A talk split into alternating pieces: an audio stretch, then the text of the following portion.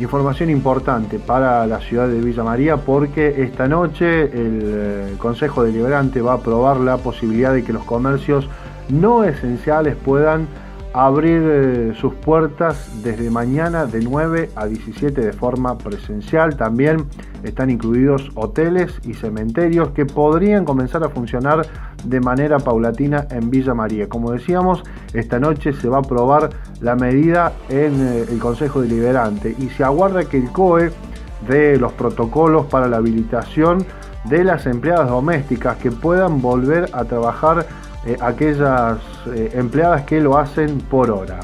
Nos vamos a la región, hablamos de una situación que sucedió en horas de la tarde de hoy.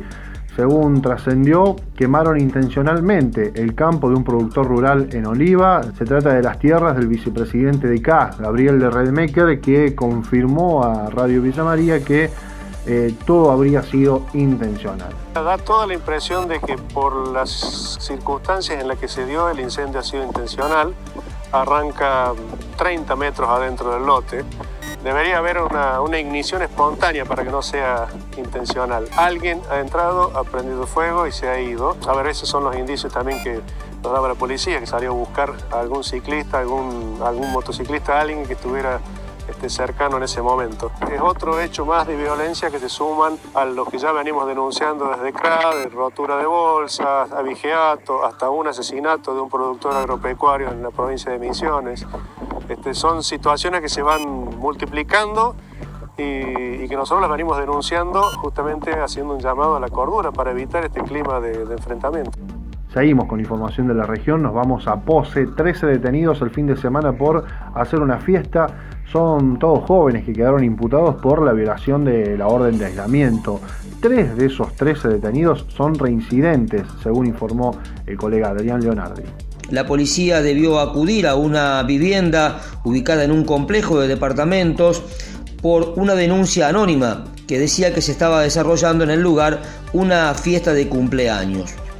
Allí detuvieron a 13 personas, el dueño de casa y otras 12 más, todos jóvenes que fueron imputados por la justicia. Tres de esas personas son reincidentes, ya habían tenido eh, una detención similar por violación de la cuarentena.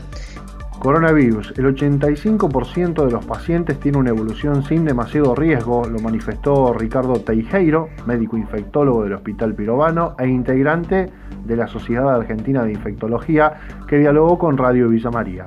El 85% de los pacientes van a evolucionar con patología leve, sencilla, sin demasiado riesgo y por eso también es alta recuperación. Bueno, los pacientes en general que tienen patología respiratoria los vamos a dividir en moderados y grave. Los moderados tienen una evolución como una neumonía, va a depender de las características de cada paciente la afectación que haya tenido. La evolución es similar a una neumonía y los pacientes graves, bueno, va a depender de su estado inmunológico, que eso es fundamental en este tipo de pacientes. Obviamente que aquellos pacientes que tienen comorbilidades o tienen algún tipo de persistencia, enfermedades crónicas, enfermedades inmunológicas, tienen más riesgo de hacer formas graves y llegar a la mortalidad, ¿no? Y también los pacientes añosos.